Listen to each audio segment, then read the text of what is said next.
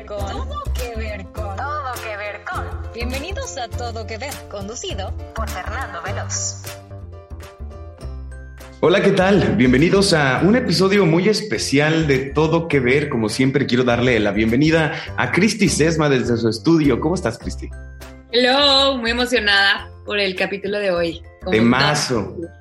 Oye, aparte les tenemos sorpresas que ya les vamos a decir. Aparte es un, episodio especial, así que si nos estás escuchando, queremos que sepas que este episodio puede contener spoilers. Es un spoiler alert, versión todo que ver, así que, que bueno, si no quieres saber nada de los premios de la academia, pues creo que debes dejar de escucharnos. Y si no, pues las ves todas y luego vuelves. Voy a darle la bienvenida también a Adrián Murra desde su estudio. ¿Cómo estás? Bien, aquí muy contento del capítulo de hoy, ya muy preparado y muchas películas para platicar de esto. Oye, es que los Oscars siempre suenan casi como a tarea, pero sí. Pero nada, tenemos un gran, gran invitado de estas personas laguneras que nos encanta tener en este podcast. Les voy a dar una breve reseña. Nuestro primer caballero de esta temporada. Habíamos tenido puras mujeres y mira, qué, qué buena, qué buena introducción. Gerente de producción en Grupo Grem, cinéfilo, historietista, músico y melómano, host de Filmanía y de Rock Show. Él es Héctor Becerra. Héctor, ¿cómo estás? Bien, gracias. Un placer estar en Todo Que Ver. Saludos para ti, para, para todo el equipo, para Adrián Fer Cristi. Encantado de la invitación, ¿eh, chicos? Oye, me faltó algo en tu biografía. Sé que hay premios, sé que tienes mucho tiempo en Grupo Grem. Platícame qué es lo que estás haciendo. Bueno, básicamente el trabajo en Grem lo, lo, divido como en dos áreas, ¿no? Me toca hacer la producción comercial y la producción institucional. La comercial, pues hacemos spots, los locutoriamos, hacer la producción, musicalizar, poner efectos, ecualizar voces, proponer ideas, junto con algunos compañeros que se encargan de eso. Y la otra parte es que me inventé hace 20 años un programa de cine por la radio, háganme el favor, pero gustó la idea. Son 20 años al aire hablando de películas, ese es Filmanía. Y tengo luego otro programa de rock una vez a la semana, que es el Rock Show, dos horas con canciones de rock de todas las décadas y todos los géneros, con material que la gente nos pide y damos pequeñísimos datos de cada canción cuando lo ponemos. Y esos programas pues salen al aire por la vía tradicional, salen también por streaming y quedan grabados y al día siguiente de que se transmiten se suben como podcast. Así que si se los pierden pueden buscarlos ahí en mis redes sociales, chicos. Excelente. Oye, ¿cuáles son los horarios de, de transmisión regular? En el caso de Rock Show es lunes a las 8 de la noche por Q911 FM, que es una de las tres estaciones de Grupo Radio Estéreo Mairán. Entonces, lunes a las 8 de la noche en vivo el Rock Show y los martes a las 12 del mediodía en vivo Filmanía. Así que ya saben, esos son los horarios y cuando se los pierdan, en mis redes sociales suelo publicarlos luego como podcast en Twitter, en Facebook y en Instagram. Me encuentran como arroba Héctor. No tiene pierde, arroba Héctor FM y ahí normalmente mi tweet fijado es el podcast de Rock Show y si le escarban pues encuentran las publicaciones sobre Filmanía y cualquier otro proyecto divertido en el que ande metido. Excelente, pues ahí lo vamos a estar escuchando. Además, el invitado perfecto para hablar de todo que ver con los premios de la Academia 2022. Pero antes, en este podcast nos encanta hacerle dos preguntas a nuestros invitados. Así que voy a comenzar con tu primer CCP o tu primer crush de la cultura pop. ¿Te acuerdas cuál fue? Sí, fíjate que de niño mis papás, estamos hablando de principios de los años 70, yo tengo 54 años de edad, nací en el 67 y por ahí de principios de los 70 mis papás nos llevaban mucho al cine, a mí y a mis dos hermanitos menores. Y la primera película que recuerdo con mucho cariño y con mucha conciencia, a pesar de ser un peque, fue un anime Astro Boy en el Imperio Submarino. Mm. Una de esas cosas japonesas muy populares. Eh, ya después investigué y bueno, el creador creador de Astro Boy, es toda una leyenda del anime y del manga. Osamu Tezuka se llama este hombre. Y fue la primera vez que vi así en pantalla grande una gran aventura en dibujos animados. Y a partir de allí me llamaron mucho la atención ciertas series y ciertas películas de animación japonesa.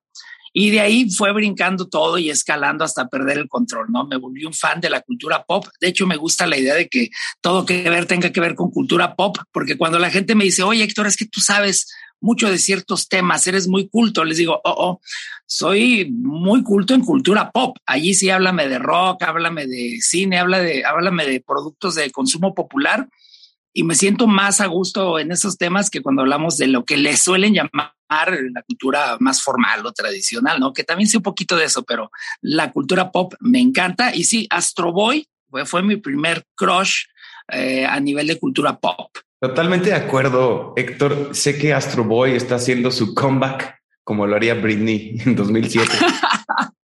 Oye, no, pero sí, sí lo traen de regreso. Creo que, que, lo están haciendo bien. Digo, los tiempos cambian y Astro Boy también tenía que renovarse. Por ahí sé que, que Estudio Ghibli también quería hacer alguna fusión con, con Astro Boy y luego no se hizo. Y, y bueno, ya sabes, por ahí dijeron que eran egos y que no, pero bueno, tal vez otro episodio dedicado al anime será.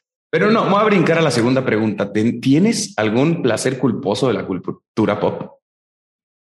Fíjate que a mis 54, 54 años de edad, ya no creo en el concepto del placer culposo. ¿eh? Yo creo que las cosas nos gustan o no, y debemos ser lo suficientemente coherentes para aceptar que nos gusta todo tipo de material, así no sea luego lo que le gusta a tus compañeros o sea material del cual otros se burlan, ¿no?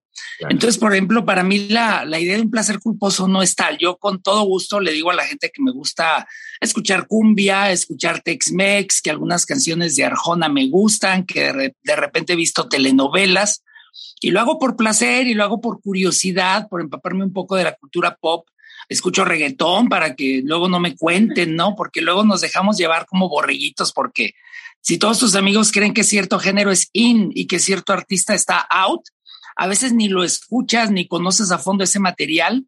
Y, para mí, en serio, la definición de placer culposo me resulta conflictiva, ¿no? Yo creo que si algo nos gusta, debemos proclamarlo a los cuatro vientos. Y si nos da pena o vergüenza, es que algo anda mal dentro de nosotros, ¿eh? Una vez más, totalmente de acuerdo. Y aquí viene el comercial de que Rake no es reggaetón, es música urbana y ni modo, así, así se llama de ahora en adelante. Héctor, me gustaron tus respuestas. ¿Qué te parece si con eso damos inicio a todo que ver con los premios de la academia? La 94 edición de los Oscar, organizada por la Academia de las Artes y las Ciencias Cinematográficas, honrará a las mejores películas estrenadas entre enero y diciembre del 2021. Tendrá lugar en el Dolby Theater de Los Ángeles el 27 de marzo de 2022, es decir, este fin de semana.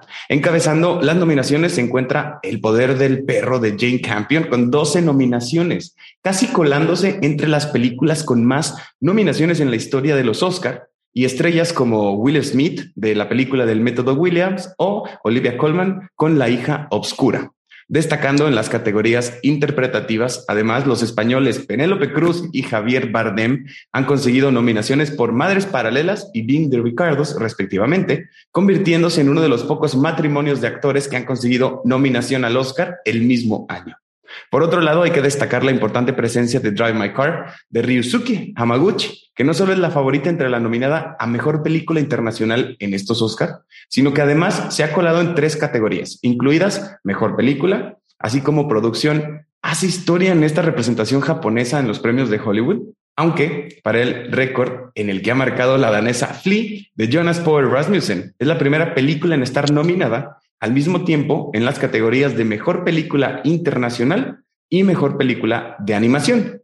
Y también en entre estas nominadas a mejor documental en estos Oscar 2022. Así que yo les voy a preguntar a ustedes. Héctor, voy a comenzar contigo. Todo que ver con los premios de la academia. ¿Qué opinas?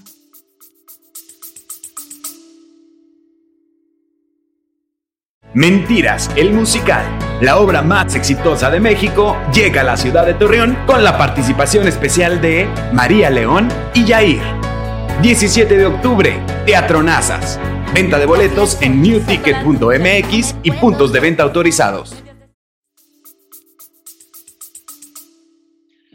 Fíjate que lo de los premios de entrada es como un asunto muy curioso porque finalmente estamos hablando del juicio de casi 10 mil integrantes actualmente en la academia. Es una cuestión que a veces tiene que ver con gustos, con corrección política y otros temas, eh, a veces hasta de mercadotecnia detrás de, pero no deja de ser la ceremonia de premios de cine más visible, más que los BAFTA, más que el Globo de Oro que cayó en descrédito recientemente.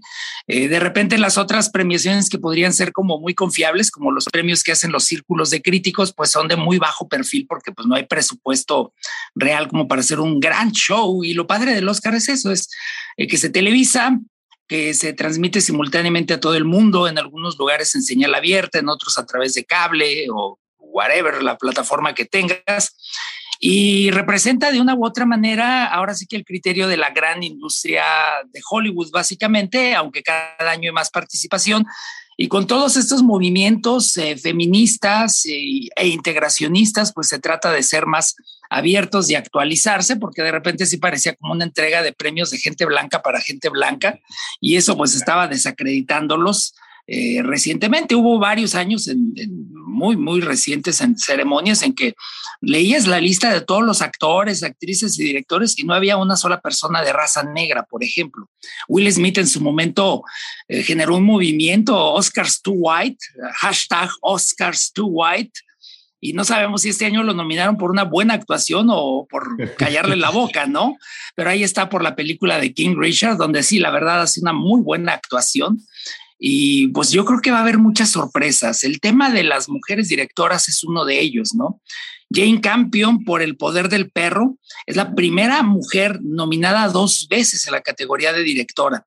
Y lo vergonzoso aquí es que en 94 años de la academia, solamente dos mujeres han ganado el Oscar. Catherine Bigelow, allá por el 2010, por la película de Heart Locker, y hace poquitito el año pasado, Chloe Shao por Nomadland, ambas muy buenas películas de muy buenas directoras. Jane Campion había estado nominada, más no ganó por la película El piano. Y a mí en lo, en lo personal me produce mucho placer, culposo, no culposo para nada, culposo. me produce mucho placer ver que El Poder del Perro, que es mi favorita sentimental, tenga tantas nominaciones y que Jane Campion esté nominada y me encantaría de verdad que se llevara la estatuilla.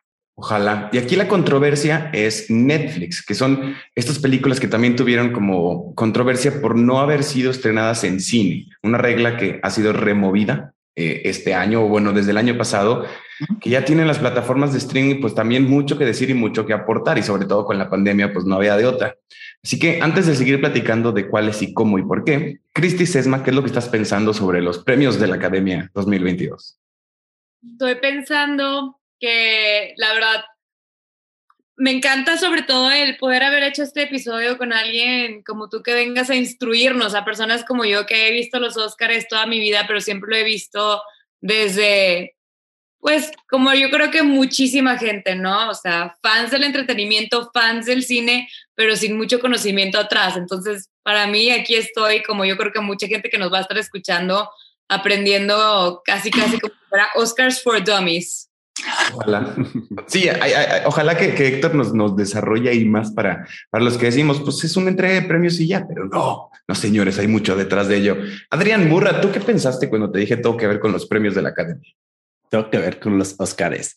Pues la verdad es que sí hay mucho que hablar de, de los Oscars. Como decía Héctor, yo sí estoy de acuerdo que pues los Oscars a veces se equivocan, ¿verdad? O sea, porque pues al final del día es una elección, es una votación que hacen ciertas personas que tienen ciertos sesgos y que a lo mejor pues no todos van a ver todas las películas que se produjeron ese año y se dejan llevar a lo mejor ahí por opiniones o por fama.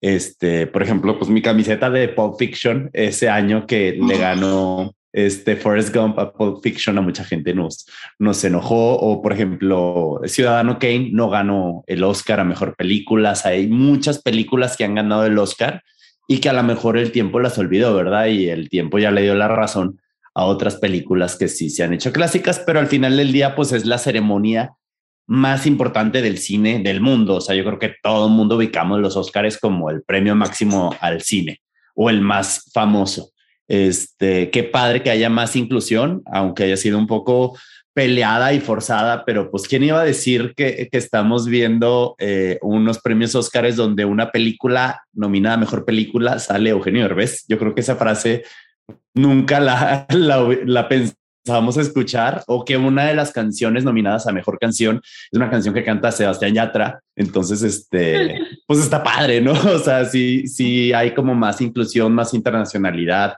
el año pasado ganó no, el año antepasado ganó este, la de Parásito, mejor película, y este año está nominada una japonesa que no la he visto, pero sí se me antoja mucho, Drive My Car. Entonces, pues creo que hay mucho que platicar acerca de los Oscars. Pero creo que estás, estás, en la antesala de justamente lo que, lo que podemos comenzar en una de las 23 categorías que van a ser premiadas en vivo. Mejor película. ¿Cuál fue la película que más les gustó entre las nominadas? O si no está nominada, que debería de estar nominada. Pero Héctor, ¿cuál, cuál fue para ti la mejor de todas? Como suele pasar con la, con la entrega del Oscar por cuestiones de distribución y de streaming, y no todas están todavía al alcance del público, menos del público de Torreón, Coahuila, México. Pero de las nominadas, de las pocas que alcancé a ver, por ejemplo, Coda sí pasó por la cartelera local y no alcancé a verla. Mucha gente le hizo el prejuicio de que es una película de Derbez. No, es una película donde actúa Eugenio Derbez, pero es un proyecto desarrollado en Sundance que traía muy buenas críticas y a mí por razones de horarios y de trabajo se me escapó, pero es una propuesta interesante porque además habla de una comunidad, la comunidad de, sordomudos, ¿no? Eh, de las que están nominadas y que ya vi, mi favorita es El Poder del Perro, eh, tal cual. Se me hizo una película espléndida. Mucha gente dirá, es que es lenta, es que no la entendí, es que no pasa nada, pero en realidad pasa todo. Esa es mi favorita, ¿no?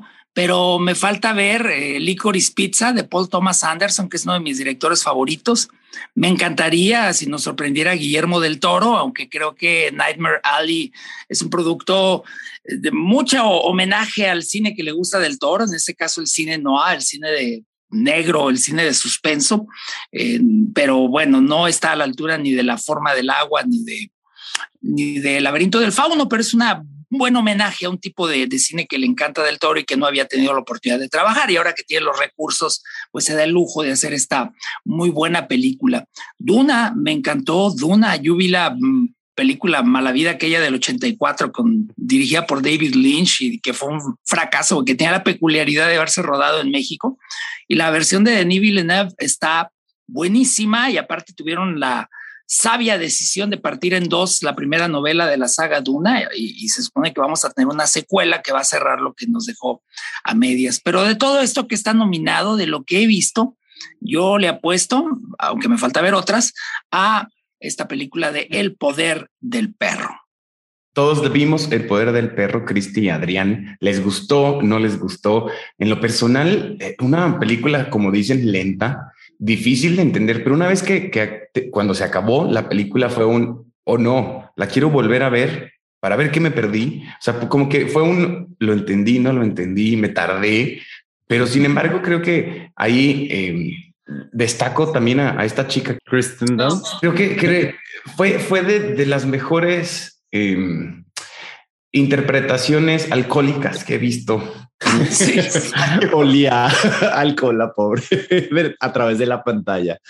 Sí, estoy de acuerdo. Yo creo que no te voy a decir que es mi favorita. O sea, yo creo que de todas las películas nominadas es la que más admiro. Las actuaciones, la dirección, las tomas, la cinematografía. Se me hace, pero no te puedo decir que es mi favorita. Mi favorita, la verdad, es West Side Story porque me tuvo con una sonrisa en la cara desde que empezó hasta que se acabó, aunque se acaba. Bueno, no les, bueno, sí se puede decir spoilers aquí, ¿verdad?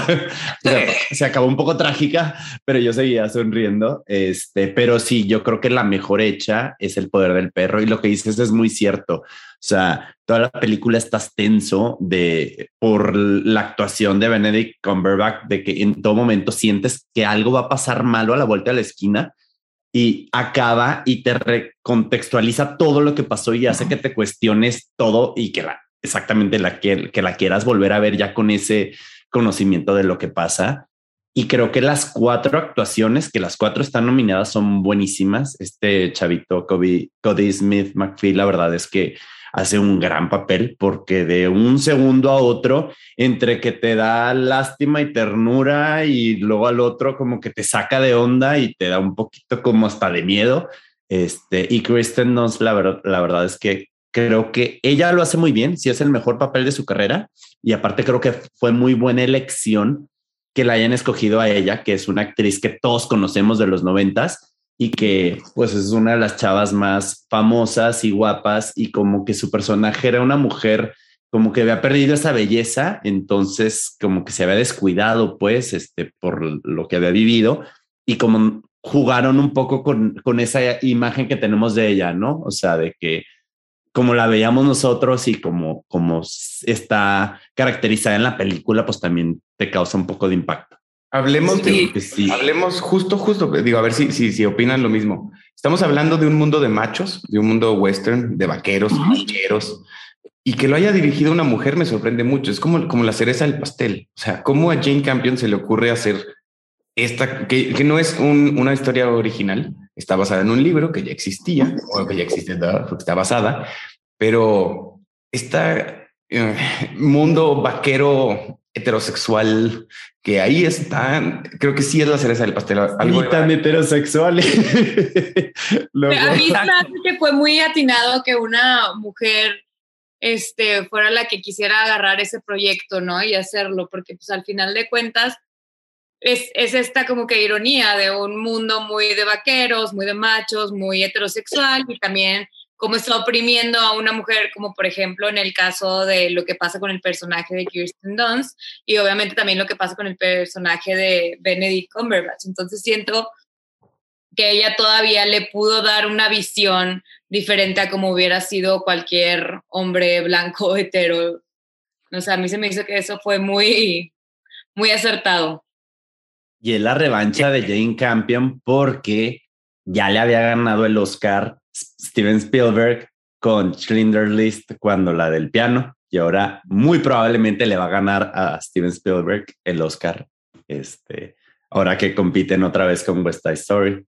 Sí, y algo, algo que ha señalado la prensa a nivel chisme, bueno, es que por ahí están compitiendo en diferentes películas eh, Javier Bardem y Penélope Cruz por muy buenas actuaciones en sus respectivos filmes, pero la otra pareja que está compitiendo es la de justamente la de Jesse Plemons y Kirsten Dunst, que están comprometidos, todavía no se casan, pero este es como el chismecillo de espectáculos, ¿no?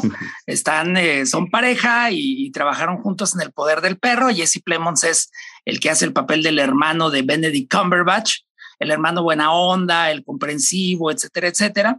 Y además en la película tiene que hacer el papel del hermano que, que está, este, pues, sorprendido por todo lo que está pasando con su hermano, el macho Benedict Cumberbatch, y con eh, cómo ha reaccionado ese personaje de Benedict al hecho de que Jesse Plemons se ha casado con Kirsten Dunst y cómo la presión social de este Benedict Cumberbatch la orilla a esta mujer hacia el alcoholismo, que es una actuación, como bien lo señalaban, eh, lo que se le llama a contratipo, ¿no?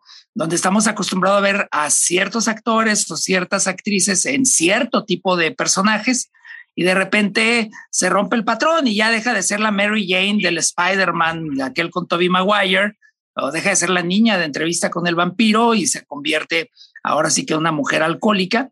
Y ciertamente lo que comentaban, esa película del poder del perro vale la pena echarle un ojo. Yo no la vi completa dos veces, la volví a empezar a ver y le metí algunos fragmentos aprovechando que estaba, la vi en el cine, debo decirlo. Y sí estuvo en cine en la comarca lagunera una semana Luego ya cuando llegó a Netflix aproveché y vi ciertos detalles.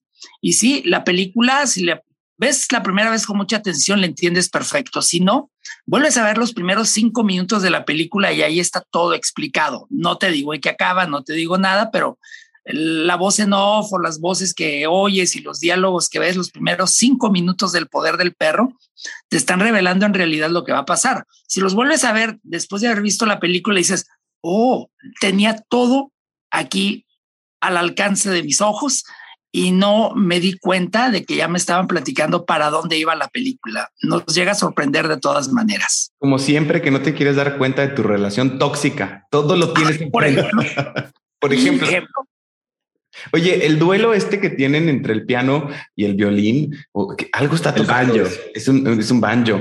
Es, como perfecto, es como una narrativa, o sea, no hablada, ¿no? Como lo entendí todo y solo estaban tocando música. O sea, qué impresionante esa escena. Creo que es de mis favoritas de, de, esta película. Sí, y otro detalle curioso, digo, además de que sabiamente Jane Campion le apostó a, a generar o a representar esta rivalidad y este odio entre los personajes de Benedict Cumberbatch y de Kirsten Dunst. La otra es que el resto de la musicalización de la película es buenísima y este es un dato inútil rock show. Es de Johnny Greenwood, que es uno de los dos guitarristas de la banda británica Radiohead. Johnny Greenwood tiene algunos años dedicándose a hacer también música para películas ya estuvo en Petróleo Sangriento, There Will Be Blood, del ya mencionado Paul Thomas Anderson, y ha hecho varias bandas sonoras de altísimo nivel, y esta del Poder del Perro no es la excepción. Sí, creo que también tiene que ver lo que mencionabas hace, hace un momento. 10 mil eh, personas son los que están compuestos por esta academia. Ha ido evolucionando, ya tenemos más latinos, ya tenemos una diversidad buenísima. Entonces, que Jane Campion pues, sea la única mujer dentro de esta terna, tiene su punto de marketing. O sea, no, no le estoy quitando puntos a la película, pero sí creo que por ahí los borregos se van a ir de, pues votemos por ella. Entonces, predicción sí va a ganar, porque va a ganar. y, punto, ¿no? Pero creo, digo, mi favorita de, de, las películas que vi fue El Método Williams. O sea, no, no puedo dejar de, de hablar de esta peliculaza porque me tenía encantado viendo a un hombre despreciable tratar a sus hijas extrañamente. ¿Vieron el método Williams? ¿Les gustó el método Williams? Me encantó. Lloré toda la película. De principio a fin. Creo que es impresionante. Desde la historia, ah, la, actuación de Will Smith es muy buena. Em, no sé qué, qué, qué, qué, tan buena sea. No, no sé si para qué. Sí, se, también, mira, también creo que se va a llevar el Oscar, pero tampoco creo que ha sido la mejor actuación que hemos visto en pantalla. O sea, tenía eh, mucho eh, prop y mucho maquillaje y muy tal, y tenía que portarse de cierta manera. La historia de Venus y Serena la conocemos, es como la Luis Miguel. O sea, no sabemos que la mamá no está, ya sabíamos lo que iba a pasar. O sea, no es algo nuevo de ¡Ah, qué buena historia. No, pero creo que fue tan bien contada. O sea, en, pantalla creo que me, llevaron como a ese punto de, de, de, de, yo estaba encantado. Incluso partidos aburridos de tenis, porque no me gusta el tenis, me encantaron. O sea, era como, porque estoy viendo 20 minutos de este partido si, si ni siquiera me interesaría ver al Santos, perdónenme Laguna, pero no me interesaría ver deportes. Se van a crucificar. y sí, qué chistoso porque ya sabemos lo que va a pasar, ya sabemos que van a ser o que son figuras internacionales máximas del tenis, las dos hermanas y como quiera, sí te tiene en suspenso la película, ¿no? O sea, si estás de que, ah, ¿qué va a pasar? Ah, sí, ya sabía qué va a pasar, pero sí está muy bien hecha. Yo creo que la actuación de Will Smith, la verdad es que sí, nunca lo habíamos visto así y, este, y lo hace muy bien y sí se va a ganar el Oscar, la neta. Sí, pero siento también que una parte importante del cine es eso, es atraparte en la historia, no importa que ya conozcas la historia, no importa que ya sabes cuál es el desenlace, sino es en la manera en la que te cuentan la historia y cómo te van atrapando y llevando a través de ella, que es lo que hace que vayas y quieras ir a ver la película.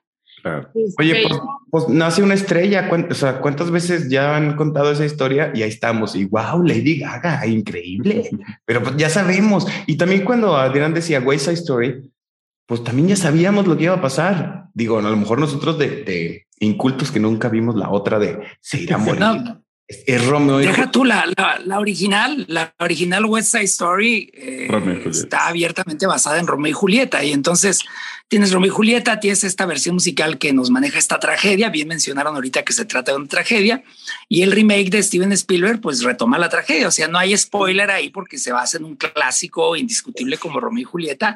Y ya sabemos que Romeo y Julieta termina mal y sabemos que también inspiró en cierta medida obras como Titanic y así, ¿no? Estos romances juveniles que están condenados a, fallar por una u otra razón y que de manera total o parcial inspiran a otros realizadores, guionistas y directores a narrar historias. Pero bueno, es parte de, de, la magia del cine y es parte del trabajar con arquetipos y también es parte de romper con arquetipos, ¿no? Ciertamente la actuación de Will Smith en esta película de King Richard es buenísima porque el personaje de la vida real es un personaje de claroscuros, el papá de las hermanas Williams, y sus métodos eh, son discutibles y la representación, la actuación que de él hace Will Smith es muy buena porque a ratos lo odias, a ratos lo amas y a ratos lo odias más todavía y se sale ahora sí del, del molde de las típicas películas de motivación, donde todo es sí, échale ganas y vamos a salir adelante y lo que yo estoy haciendo es lo correcto, ¿no? En el, o sea, sí, por un lado está el esfuerzo enorme que hay que hacer, pero a ratos el personaje te cae gordo porque pues tú lo ves meterse hasta con los maestros de tenis que batalla para conseguir y luego quiere enseñarle a los maestros cómo le enseñan tenis a sus hijas, lo odias, dices, quítate metiche, deja a los maestros hacer su trabajo, ¿no? Todos conocemos a alguien así. Yo sé que conocemos a alguien que dice que ya, o sea, punto. Tienes un punto de, de lo odias y no. A mí me cayó muy gordo que al final de, la película ponen, él predijo y se cumplió. Yo de que no, o sea, ah, no estoy tan de acuerdo. Pues sí, predijo pero no, pero me encantó. Qué buena película. No, no puedo. Y la actuación de, de las niñas también me pareció increíble, increíble. E incluso quiero brincar del de, de, método Williams a Belfast. Creo que lo mejor de Belfast es el niño. O sea, el actor que hace o que interpreta a este director es lo mejor de la película. Esta película no me atrapó, no me encantó. La vi, pero, mm, pero creo que sí destaco la, la, interpretación que tiene este niño. No sé cuántos años tiene, pero me fascinó. Solo por él, creo que la continuamos viendo. ¿Vieron Belfast? No. Es, no, es buena, pero... El problema de Torreón y del cine aquí. Exacto. Bueno, ya con el Internet, ya no, aquí ya no hay problemas, ¿eh? ya no cuenta. Más bien que no nos dieron ganitas, pero Belfast, en dos horas, 20 minutos de blanco y negro. Adrián, ¿tú qué opinaste de Belfast? Sí, la verdad es que no me encantó. O sea, no, no tengo nada malo que decir de la película. Es una película bien hecha, bien dirigida, bien actuada. La historia, creerías que sería una historia con la que como público conectarías más porque la dirigió Kenneth Branagh eh, basada en su vida. Entonces, crees que va a ser una historia muy personal y muy este, pues que conectes con ella y un, proyecto, si lo haces como autobiografía, pues pones mucho de ti y se me hizo hasta un poco fría, o sea, como que las tomas así muy bonitas que se veía como de cuadros, de encuadres raros, como que ni siquiera me permitía conectar con los personajes, o sea, y sí, o sea, yo destaco la actuación del niño, este, que muy tierno, la verdad, el niño, y, y sí, es como la única historia que me, que me atrapó pero si no hubiera, si no hubiera sido nominada a los Oscars, yo creo que sí lo hubiera quitado, la verdad. O sea, sí me aburrió en algún punto. Podemos brincar a otra de las grandes que seguramente todos vimos, que fue Don't Look Up. No mires arriba. Aquí me, me causa remordimiento que se me olvide que está nominada a mejor película. No es que no lo merezca, pero es como tenemos como otras grandes que no sabemos eh, dónde está, qué pasó, ¿Es buena? ¿No es? ¿Les gustó?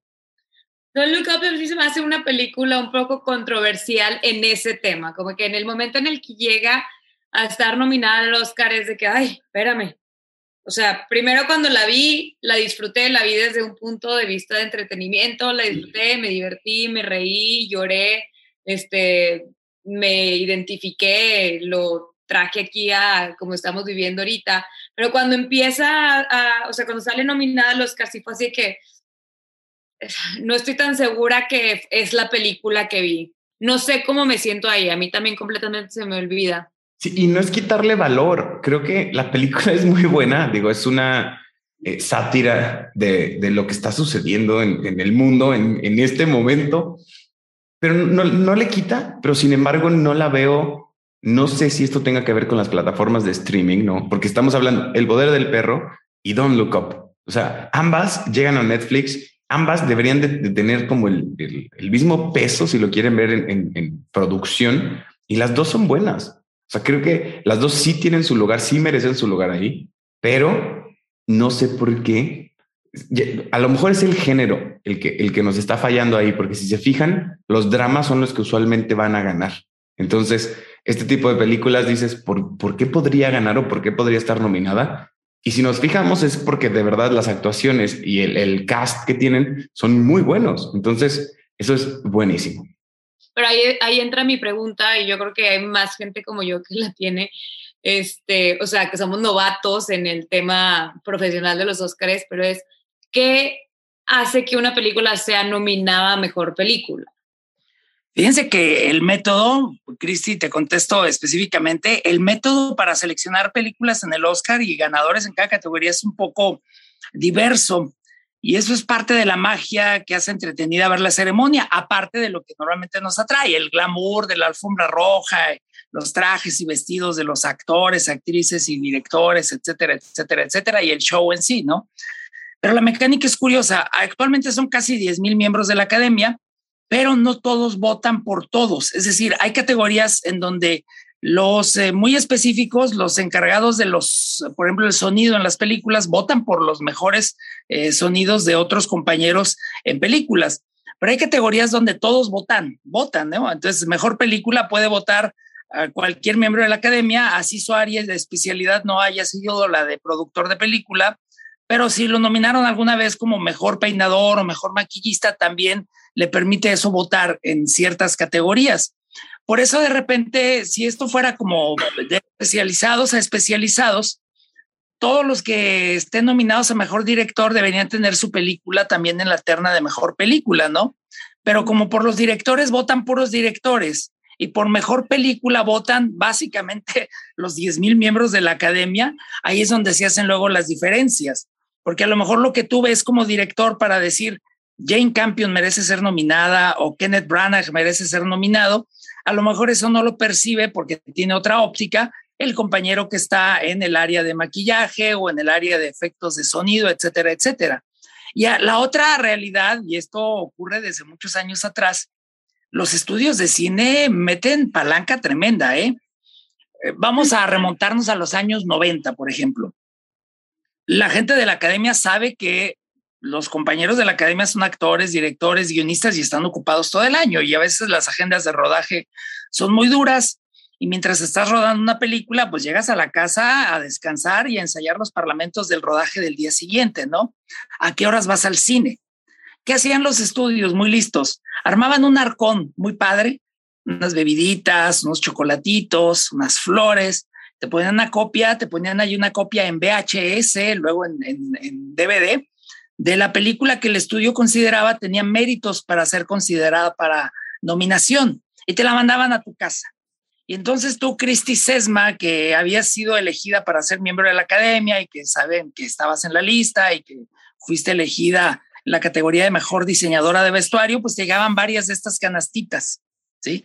Cada una con una película diferente y un letrerito que se volvió muy famoso que decía For Your Consideration, para tu consideración y te ponían abajito del letrerito como, como para qué consideraras esa película. Entonces te llegaba la copia de la lista de Schindler, te llegaba una copia de cualquier otra peli y te ponían para mejor director, para mejor actor, para mejor actriz. Y entonces tú como gente del gremio que todo el año estuviste muy ocupada, pues lo que podías hacer en tu casa es dedicarte dos horas eh, a ver una de estas películas y otro día en un ratito de descanso ver otra de estas películas. Venían con un sello aparte que decía eh, screener, ese es el nombre de, esos, eh, de esas eh, copias, screener, ¿no? Y te ponían allí productos solo para uso interno de la academia, prohibida su copia total o parcial. Por supuesto que muchas de estas luego se filtraban a la piracoteca, ¿no? Y había quien le sacaba copias, no el actor directamente, pero a veces el asistente, el, el empleado doméstico, etcétera, se la sacaba de la casa y le la vendía para que le sacaran copias, ¿no? Pero el asunto es que con esto se hacía como un embudo y entonces tú, Cristi, que todo el año no habías podido ir al cine por estar trabajando, pues alcanzabas a ver en casa 10, 12, 15 películas, porque luego te iba a llegar una cartita diciéndote de lo que viste este año, por cuáles votarías en estas categorías y ya palomeabas. Y decías, me gusta tal, tal y tal, y mandabas tu sobre y al rato se hacía como el embudo de las películas que más votos tuvieron y ya te mandaban un segundo sobre, ya como con las finalistas y volvías a votar, ¿no?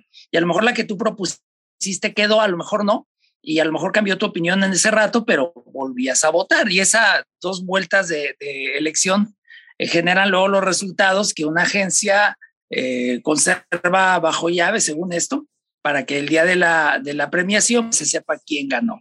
Pero ese método tan curioso donde no todos votan en todas las categorías hace que se den luego estas diferencias donde eh, hay mejores directores cuya película no está nominada, hay películas como Argo, que fue dirigida por Ben Affleck y que la película ganó, pero Ben Affleck ni siquiera lo nominaron como director, y así por el estilo, precisamente por la manera en que vota la, academia. Agrégale, Cristi Sesma, que a lo mejor tú dices, a mí me caen gordos los latinos, o yo no, no me gustan los negros, o al revés. Yo creo que este año debería ganar un latino, o yo creo que las mujeres deberían ganar, y entonces le agregas el factor emocional y social, y pues tu voto puede tener, pues claro, muy particular, ¿no? Pero es grosso modo cómo se eligen los resultados a veces muy divertidos, ¿no? Y por lo tanto no podríamos confiar al 100% en que la película que gana va a ser la mejor película. Yo creo que también tiene que ver la mejor película con cuál te gustó más a ti, cuál volverías a ver, cuál se vuelve una película de culto, cuál no. Por ejemplo, una de las que estuvieron aquí en, cartelera muy poco tiempo fue Licorice Pizza, que acabamos de verla, o Licorice Pizza. Eh, tiene un, un guion muy bonito, pero a mí no me atrapó en absoluto. Creo que es, es eh, yo le diría sobrevalorada. No lo sé, Adrián Burra. Ay, a mí sí me encantó. yo creo que sí es de mis favoritas del año. No sé si la pondría este, como nominada del Oscar, la verdad, porque creo que es una película muy padre, muy bien hecha, muy bien actuada, que remonta muy padre a esa época de los setentas que este Paul Thomas Anderson ya la había hecho en Boogie Nights. No sé si se merezca la nominación al Oscar, pero la verdad es que sí la disfruté muchísimo. O sea, yo creo que sí es de las películas que más he disfrutado en el año. No sé si alguien más ya la vio o no, porque estuvo nada, estuvo dos segundos en cartelera aquí en Torreón. Sí, yo tengo un buen compañero crítico de cine, Miguel Baez Durán, que nos apoya en Filmanía, que también le estuvo esperando en el cine y él, él, cree que nunca llegó, pero si ustedes la vieron en el cine, pues es de esas malas noticias, ¿no? De películas que llegan un ratito y se van, como pasó en su momento con el, el Poder del Perro, que estuvo una semana, como pasó con The Irishman, como pasó con Roma, que por el requisito de que pasen por los cines, pues sí, se estrenan en ciertos países, en ciertas salas selectas, pero ¿qué pasa entre los miembros de la academia, no? A uno le pudo haber gustado mucho una película por tales o cuales razones, al otro a lo mejor no, y entonces se dan por eso esas disparidades de criterios. Y lo otro que mencionaban hace rato en la, en la bienvenida de este episodio es muy real, ¿no? Yo siempre le digo a la banda, hey, el mejor juez en todo esto, número uno eres tú, o sea, tú sabes si algo te gustó o no, y es muy tu gusto y adelante. Número dos, el mejor juez es el paso del tiempo. Ya lo mencionaban por allí en la intro, no recuerdo si Fer o Adrián, hay películas que ganan el Oscar de mejor película y a la vuelta de 10 años nadie se acuerda, nadie sabe nada de esa película porque no deja huella, no deja influencia en otras películas. Y luego hay grandes películas nominadas que no ganan o directores que en su vida fueron nominados para nada y que de repente esos directores son los que todo el mundo está imitando, todo el mundo es a, los que les rinde tributo, etcétera, etcétera, etcétera. Por eso digo que siempre el paso del tiempo es el mejor juez, no es el que nos dice quiénes marcan tendencia y quiénes no. Seríamos muy pretenciosos, sería ponernos en el papel de un astrólogo o algo así, decir, esta es la mejor película de este año, porque no lo sabemos es la que más nos gustó este año, pero en 10 años a lo mejor va a ser una película intrascendente, ¿no? El ejemplo de que Ciudadano, Ciudadano Kane, que se considera de las mejores de todos los tiempos, no ganó el Oscar y ganó una que se llama Qué verde era mi valle, que era como más comercial, más accesible. La mayoría de nosotros no estamos buscando ahorita qué verde era mi valle para saber por qué ganó, ¿no? La mayoría de nosotros sabemos del Ciudadano Kane, nos guste o no nos guste la peli, nos la topamos de una u otra manera y salen películas como Mank, que tiene que ver con la realización del ciudadano Kane, y vemos que años y años después se sigue hablando de esa película, sigue influenciando a otros directores, sigue maravillando al público, a la crítica y a otros realizadores, y nadie nos interesa ir a buscar How Green Was My Valley. que a lo mejor los del Valle Verde o esa cosa mandaron el arcón más grande a los miembros de la academia. Traía queso y vino. Digo, Estoy totalmente de acuerdo, Héctor. Creo que en este tema de Licorice Pizza, eh, como te decía, es un guion bonito. Eh, es una película que no va a trascender. Es una película tan, em, tan casual, tan regular, que eh, ahí se va a quedar. Creo que le hemos dado mucho hype por lo que están diciendo la crítica y las personas y que la película y una de las más difíciles de ver, pero ya quiero que la vean para que platiquemos de ella en otro episodio. Lo mismo me pasó con, con el Carnaval de las Almas Perdidas o Nightmare Alley. O sea, me encanta del toro, creo que es de mis directores favoritos. Y sin embargo, con esta fue una, qué bonita película. O sea, qué bonita película que hace 20 años se pudo haber estrenado y, wow, creo que en 2022 no. no, no, ni me atrapó, ni... Mm, y también se queda así, sí que la nominen, está perfecto. Para verla en un domingo también está perfecto, pero mejor película en 2022, yo no, yo no la podría Decía que siento que esa fue una película que fue hecha más como, pues, ya estoy acá y quiero hacer algo para mí, no quiero hacer algo para buscar ser nominado, para buscar alcanzar premios. Era como, esto es algo que yo tengo en mente, es una historia que me gusta, tiene que ver con mi personalidad, con mis cosas y quiero hacerme esta película a mí. Entonces, por eso ahí era mi duda de, de, dónde vienen cuando escogen qué nominar, por varias nominaciones ahorita en películas como la de Don't Look Up o, o esta, que no entendía yo, pero pues igual es un homenaje al cine en este año, tiene que ver mucho con lo que decían también, con política. Sí, esa película es un remake de una película que se llama igualito Nightmare Alley, que es de hace décadas, que no fue tan famosa en su momento, pero que generó cierta influencia. Y entonces Del Toro, como bien lo mencionas, Cristi, pues ya está en este punto de posición y de poder que puede buscar un financiamiento para levantar un proyecto muy personal. Y es como su manera de rendirle tributo a una película que a él le gustó mucho y que sabe que a lo mejor no vamos a ir corriendo a buscar la original Nightmare Alley, pero vamos a ver la versión que él nos ofrece.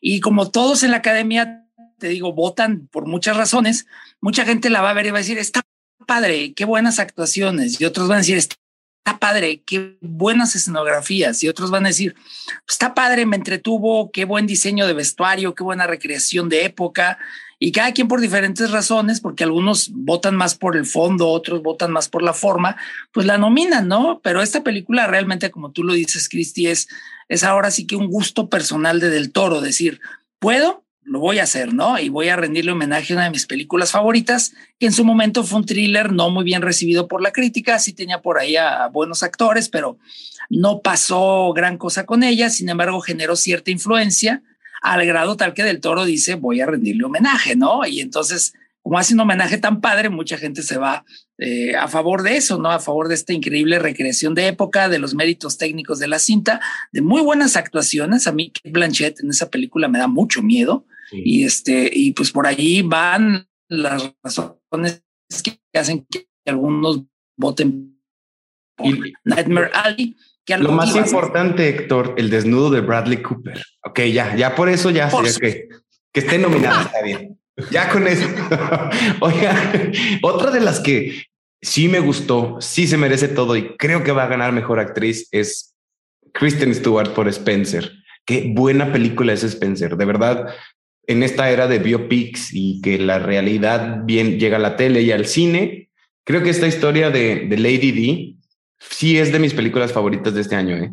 Hay, un caso raro con, con Spencer y es que mucha gente decía que esta era la actuación que iba a catapultar a Kirsten Stewart, ahora sí que a los cuernos de la luna. Es una muy buena actuación. Sin embargo, por razones que muchos no nos explicamos, fue completamente ignorada en los BAFTA, por ejemplo, con todo y que, bueno, la temática tiene que ver con los ingleses, quizá por eso fue ignorada. Es un proyecto internacional de un director chileno, de Pablo Larraín. Y otra novedad es que eh, Kristen Stewart es una de las eh, pocas personas abiertamente de la comunidad LGBT que está nominada de manera abierta. Digo, de repente ha, ha, habido nominados y ganadores que no se manifiestan así como LGBT. Kristen Stewart sí lo ha hecho y eso pues también puede ser como un espaldarazo de la academia en estas épocas de corrección política e inclusión como para decir vamos a reconocerla. A mí en lo personal me gustó la película y me gustó la actuación de Kristen Stewart. Es de esas actrices que luego de repente uno se queda con la idea de la chica del crepúsculo, ¿no? De la saga, pero pues como Robert Pattinson, pues han buscado y hecho camino en diferentes proyectos como para sacudirse este estigma de ser un actor de película juvenil y nada más, ¿no? Y Spencer es una muy buena actuación de Kristen Stewart, ¿eh? Yo no entiendo cómo, cómo los ojos de, de la actriz transmitían tanto. O sea, es que era impresionante ver una secuencia de cuatro minutos con ella viendo la cámara y era de estoy entendiendo perfectamente lo que me está diciendo Kristen Stewart, que cabe mencionar, Héctor, porque no lo sabes, pero aquí el Twilight fan más grande, no es cierto. Bueno, ahí a la mitad, pero a mí, a mí siempre me ha fascinado ambos, Robert Pattinson y Kristen Stewart juntos y separados. Ahora con Batman, que no tiene nada que ver con los Oscar, pero oigan, quiéranse tantito y vayan a ver Batman. Creo que aunque son tres horas, lo, lo, no lo van a agradecer. O sea, qué buena película, mejor que Nightmare Alley. Y, que van y que van ahí de, de la manita. Pero también, bueno, Spencer, ojalá que sí gane Kristen Stewart, pero también la que dejó, o sea, al revés, si los BAFTA, los, si los BAFTAs dejaron a, a Kristen Stewart de fuera, los Oscar dejan a Lady Gaga de fuera. Y a mí House of Gucci no me gustó nada. O sea, no se me hizo mal la película, no nominaría mucho menos a Lady Gaga por actriz ni a la película por absolutamente nada. Esto es una serie como de Ryan Murphy que disfrutas para ver las actuaciones de la vida real, pero, o sea, de los personajes que ya conocemos, la historia que ya pasó, pero no creo que tenga nada que hacer, ni creo que sea un snob que no esté nominada Lady Gaga, la verdad. Um, yo nada más iba a decir que House of Gucci me pareció un telenovelón glorificado. Grandes actores, actuaciones muy disparejas, un Jared Leto muy mal maquillado para que no pareciera Jared Leto. Ahí sí hay que retomar lo que dijo Fer. Eh, cuando tú ves The Batman con Robert Pattinson, si no has leído quiénes son los actores y ves el personaje del pingüino, no lo reconoces al actor. Está tan bien maquillado ese actor que aunque es un galán, no lo reconoces y seguramente el próximo año estaremos platicando probablemente sobre una nominación al maquillista de Batman porque transformó ese galán del cine en el pingüino, en un Batman donde el maquillaje está perfecto y no lo reconoces y parece que así es la cara del actor. No notas que es maquillaje, a diferencia del maquillaje que le pueden hallar el Leto acá en House of Gucci, que la verdad el guion deja mucho que desear. Es una telenovelota hiperinflada. Hizo lo mismo el pingüino con los ojos que Kristen Stewart. O sea, nos decía cosas y eso que no es el pingüino como tal, ¿eh? no ha llegado a ser el villano que, quería de ser. Es el, pingüino en ascenso. Es el pingüino en ascenso. El ex de Britney Spears. ¿Quién iba a decir? ¿Quién iba a decir que él iba a estar como el pingüino? O sea, 23 años después es, es increíble. De verdad, creo que sí tiene que ver Batman. Y sí va a estar nominada en 2023. Tienes toda la razón. ¿Hay alguna otra película que quieran mencionar? Dune. Platiquemos de Dune, pero es que luego llega Zendaya y entra el tema euforia y es controversial. Fíjate, a mí con Dune me pasó lo contrario que con el Callejón de las Almas Perdidas. O sea, el, tú luego dijiste desde que la vimos, Fer, el Callejón de las Almas Perdidas es dos películas en una y creo que la primera es mejor que la segunda. Dune me encantó, pero sentí que es media película. O sea, como que justo empezaba así de que ya estaba picadísimo y qué va a pasar y ah, ya se acabó. Y como dijiste, Héctor, pues es que basaron el primer, eh, la primera parte del libro en la película. Entonces, pues al final del día es una historia, pues que queda inconclusa. Yo creo que Dune tiene más posibilidades de llevarse la estatuilla a lo mejor en la segunda parte, ya que veamos cómo se desarrolla toda la historia. Pero a mí me encantó, o sea, sí fue de mis favoritas. No, me encantó. Yo iba, yo no soy mucho de ciencia ficción, eh, ni me di cuenta que estuvo eh, que es una película larga, desde que me senté hasta que se acabó fue de que, como dices, de que apenas va a empezar, pero toda la preparación la estuve viviendo perfecta y adecuadamente. A mí esa película me fascinó, me fascinó la música, me encantaron el vestuario, me encantaron las actuaciones. Yo la verdad es que la gocé mucho y sí estoy esperando ya la, la segunda. Yo creo, por aquí lo acaban de mencionar, Dune le podría pasar lo que en su momento ocurrió con la trilogía del Señor de los Anillos, ¿no? Una gran trilogía, pero los premios llegaron hasta que se estrenó la tercera parte, que se llevó N cantidad de Óscares, que quizá era como un reconocimiento a la obra completa. Quizá cuando se estrene la segunda eh, película de Dune, porque sí, ciertamente tú vas al cine y dices Dune, parte uno. Entonces ya sabes que se va a acabar la historia por más larga que sea y que van a quedar un montón de cabos sueltos, pero quizá cuando se estrene la segunda, que al parecer va a ser el mismísimo equipo creativo el que va a estar detrás de, la secuela, pues posiblemente se cierren allí. Eh, ahora sí que los premios y todo esto. Doom me gustó mucho y Denis Villeneuve, este director canadiense, es uno de mis directores favoritos. De, vimos cosas como Sicario, que es de de Arrival. días y demás. Arrival, que es una maravilla de ciencia ficción. Eh, prisioneros, una historia del secuestro de unas chiquillas. Es un director impresionante y, y, pues por supuesto estuvo en Blade Runner 2049. Hacer la secuela de un clásico de la ciencia ficción como Blade Runner, no cualquiera. y Denis Villeneuve hizo un gran trabajo con esa de Blade Runner 2049 y yo le tenía mucha fe a Doom y no me decepcionó para nada. Ciertamente te quedas con ganas de más, ¿no? Entonces, pues vamos a esperar la, la continuación y el cierre de la historia. Y ojo, no le estamos quitando peso a Dune, ¿eh?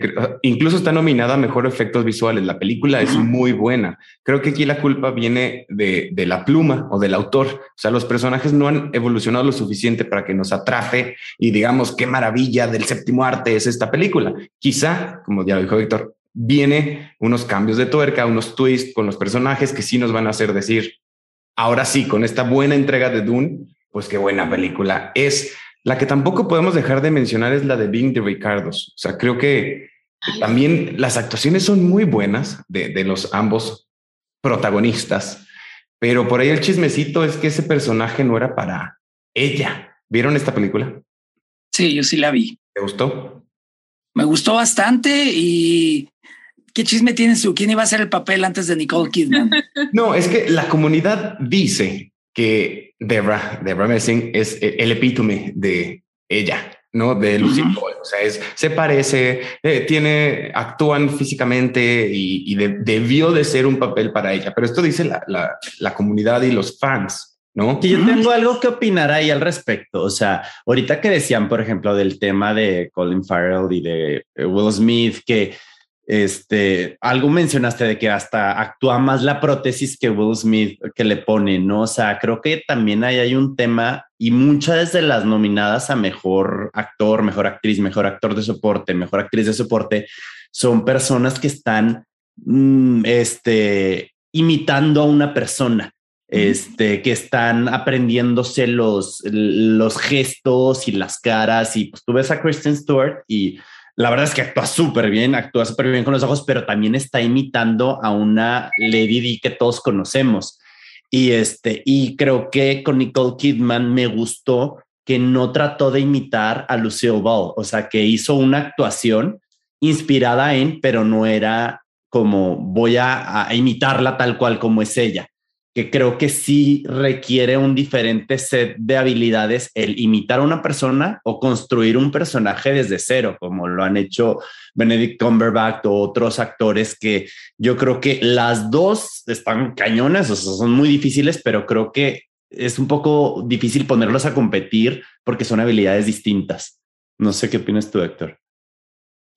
Pues fíjate que sí tiene mucho que ver el capturar la esencia del personaje, que mucha gente luego entra en debates eh, por la apariencia física primero y dicen cómo Kristen Stewart no se parece a Lady D o Nicole Kidman no se parece a Lucille Ball, pero muchos luego representarlos, abstraer como la esencia de la persona de la vida real y transmitírtela, que es lo que logra hacer Will Smith, por ejemplo, en el caso Richard. ¿no? Son personas, a lo mejor sí, sí, en el caso de King Richard, pues no tanto, pero Lucille Ball, pues fue famosísima por décadas en la televisión norteamericana y sí es muy famosa y si no la conocemos por la serie, la hemos visto en memes y en GIFs y en N cantidad de, de variaciones de la cultura pop. Y Nicole Kidman hace un buen trabajo en esa película, ¿no? Vamos a ver este, digo, ahí hay detalles muy, muy personales. y de repente se nota que a Nicole Kidman le pesa ya un poco los retoques faciales y ese tipo de cosas que siempre limitan la, la, expresividad de un actor, pero Hollywood es como ese tipo de trampas, ¿no? De, de doble moral, ¿no? Donde si no te ves juvenil, no te contratan y luego te contratan y, resulta que pues por verte juvenil eh, ya arriesgaste un poco la expresividad eh, facial y demás, pero Nicole Kidman lo hace muy bien, ha dado muy buenas actuaciones a lo largo de su carrera, de su talento no, no, no tengo ninguna duda y creo que puede ser una de las sorpresas de, la, de la entrega de este domingo, ¿no? Totalmente de acuerdo, pero espejito, espejito. Nos queda una última mención. A ver, película de animación les gustaron las que están nominadas, las vieron, por ejemplo, Encanto, Flea, Luca, eh, Los Mitchell contra las máquinas y Raya y el último dragón. Para mí, Encanto, yo creo que fue la sorpresa. Pensé que no me iba a gustar y me gustó. Sí, Encanto está muy padre y como permeó la cultura popular. Yo creo que no, no hay papá de, bueno, Cristi, tú nos puedes decir de un niño que no se sepa ya de memoria la de, no se habla de Bruno. Este, y, y, sí, es una película, la verdad es muy bonita y qué padre que, que, venga la historia latina colombiana, porque pues hablábamos de eso, ¿no? De la inclusión y de, de que, de que le metan más, no solo el blanco, gringo, etcétera. Me gustó, pero nada más. ya vieron la de los Mitchell contra las máquinas. Yo no la he visto, pero me han dicho que es muy buena. Es muy buena, es muy divertida. Yo con Encanto tengo sentimientos muy encontrados. ¿eh? La verdad, la vi, se me hace que tiene algunos problemas de guion para amarrar o integrar los elementos mágicos de la película. El próximo año vamos a estar hablando de esta que acaban de estrenar de Pixar, que es la de Turning Red, sobre la chiquilla de 13 años que se convierte en un panda rojo gigante cuando se emociona. Y ahí hay una historia de una familia, hay una historia de un secreto mágico de familia y está todo muy bien amarrado. En Encanto siento que eso falta, que la manera en que te explican cómo se genera la magia para la familia, el rescate décadas atrás, una casa mágica que aparece y todo eso, no está del todo bien hilvanado, pero lo que atrapa mucho de esa película es el subtema que está escondido allí y justamente está escondido porque la película en el fondo habla de los secretos de familia.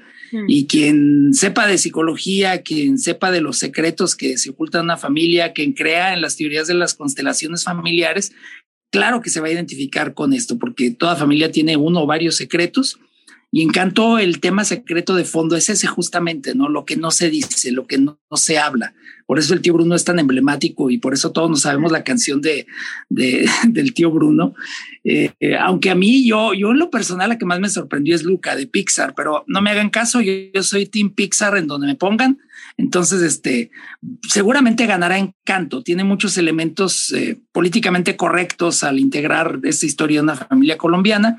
Tiene a Lin Manuel Miranda, que es un gran compositor, un gran, eh, eh, ahora sí que maestro de lo musical, y es un producto de Disney y seguramente podría arrasar. Ahí la sorpresa podría ser Flea, que como mencionaban ahorita en la intro, pues tiene nominaciones que nadie se esperaba, ¿no? Está en tres categorías diferentes, película animada, película en lengua extranjera y documental, y pues puede ser una carta sorpresa, pero quizá la seriedad de la película le merme y quizá la popularidad de Encanto pese a favor de Disney. Sí. Y fíjate qué curioso, ahorita que hablábamos de por qué están nominadas algunas y por qué no, si todos estamos cantando, no se habla de Bruno, ¿por qué no está nominada al Oscar? Y es que el estudio decidió que no era su mejor carta y incluso envió dos oruguitas que sí está nominada al Oscar.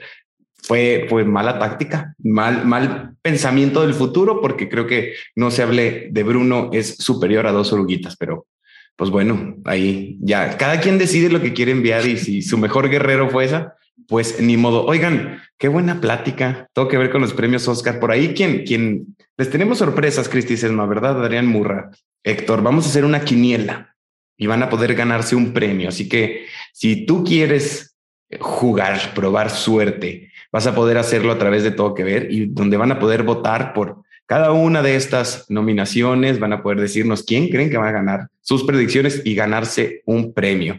Si no lo saben, les hemos hecho artículos de, predicciones de quién podría ganar. Digo, no nos hagan caso, si nos hagan caso, escuchen a Héctor en Filmanía, también a lo mejor él tiene las suyas, pero pues ahí, ahí se va a poner bueno. Antes de irnos, Héctor, Cristi, Adrián, ¿qué nos van a recomendar esta semana sorpresa de todo que ver?